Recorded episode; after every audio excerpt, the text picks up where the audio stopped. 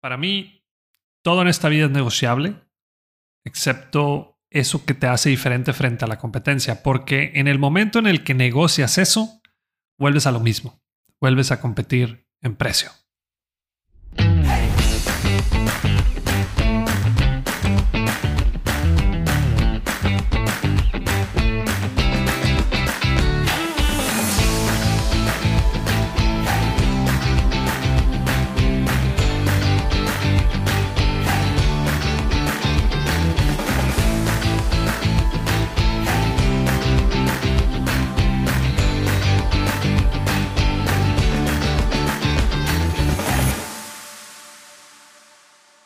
Bienvenido de nuevo al podcast Bueno, Bonito y Valioso. Este es el episodio 75, el 75 ya. Yo soy Daniel Rodríguez de la Vega, conferencista internacional, fundador de Creces, host de este podcast y quiero enseñarte todo lo que sé sobre cómo encontrar tu valor en el mercado para que de una vez por todas dejes de competir en precio.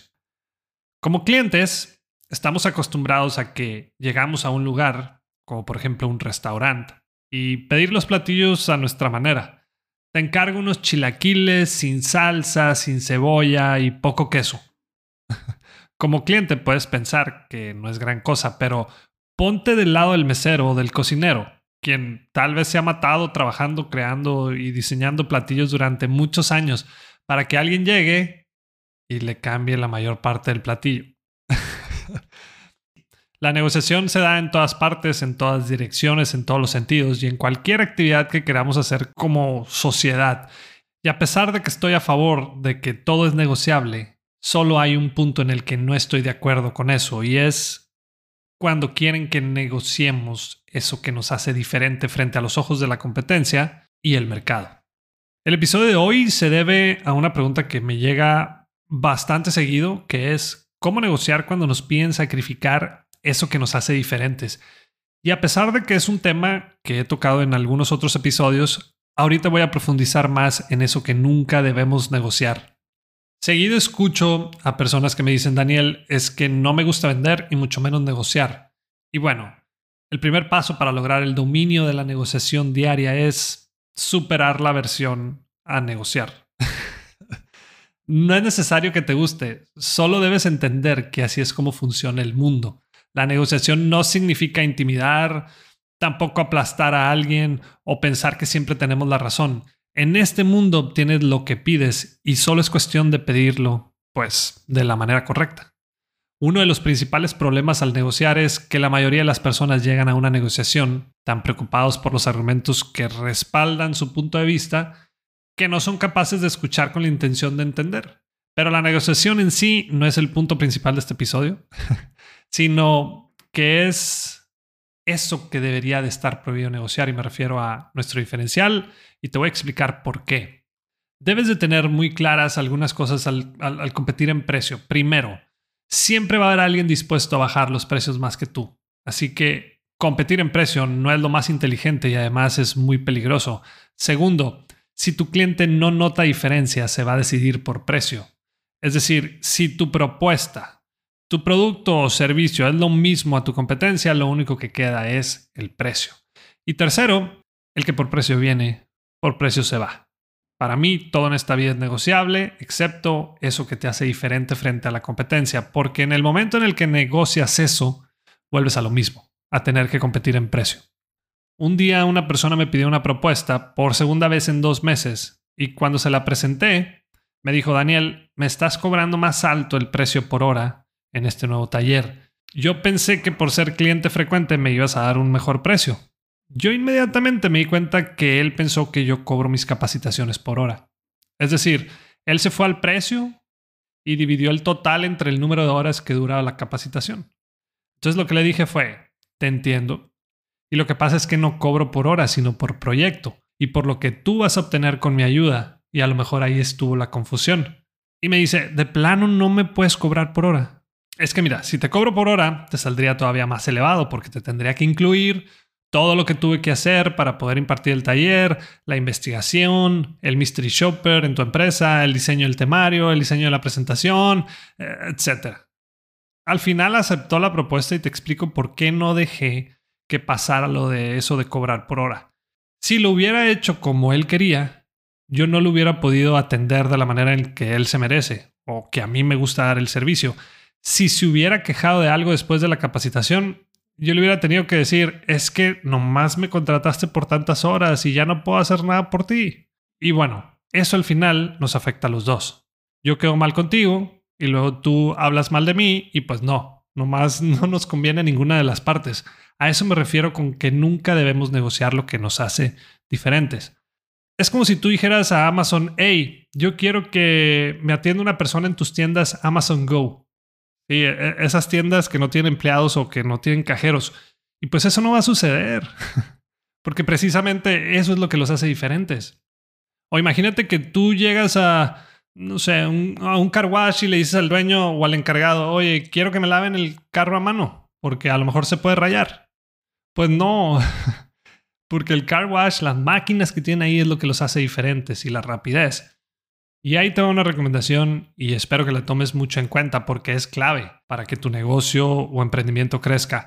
Nunca negocies eso que te hace diferente porque al hacerlo te conviertes en un commodity y obvio, por lo tanto, compites en precio. Un diferencial es algo que te hace único y por lo cual un grupo de personas están dispuestas a pagar.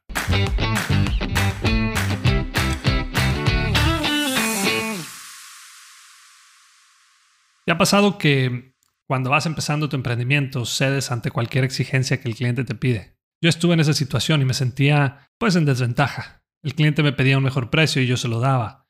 Me pagaban cuando ellos querían y yo nunca decía nada porque no quería perder al cliente.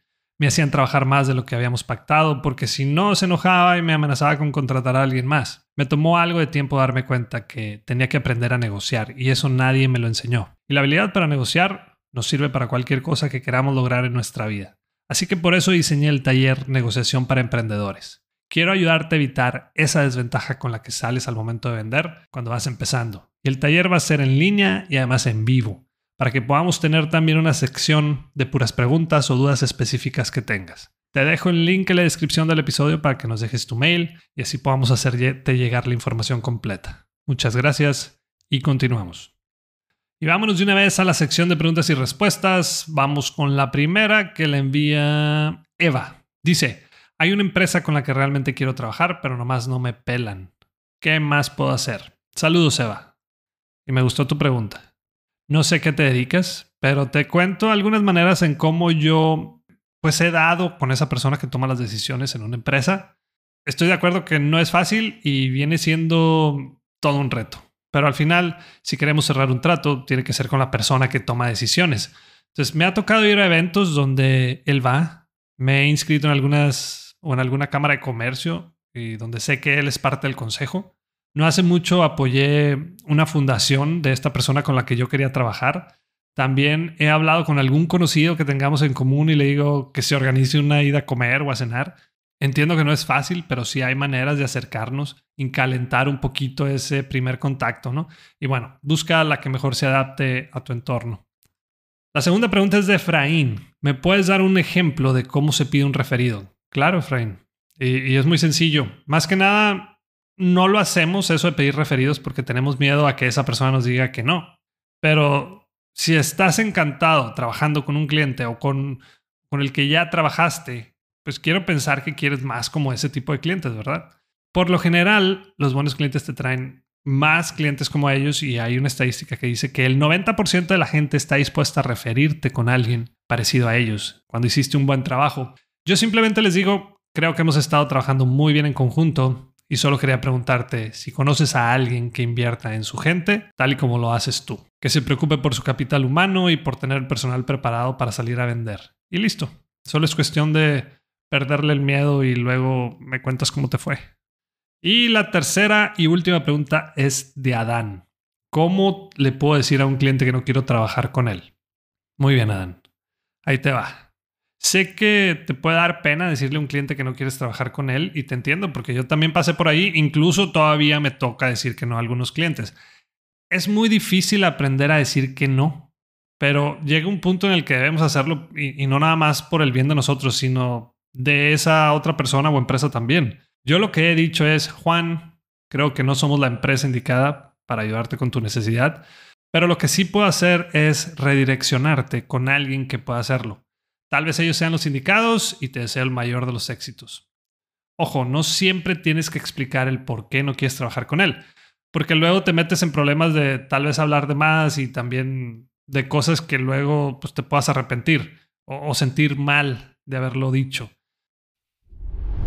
Y hasta aquí un episodio más. Si te ha gustado y servido este podcast y además quieres ayudarme a que más personas puedan cobrar un precio justo por su trabajo o servicio, que puedan vivir de lo que les apasiona y además encontrar su valor en el mercado, te pido de favor que te suscribas a este podcast, que le des clic en la campanita, que nos califiques con 5 estrellas en Spotify o que nos dejes una reseña en Apple Podcast y que también compartas los episodios con tus conocidos y en tus redes sociales.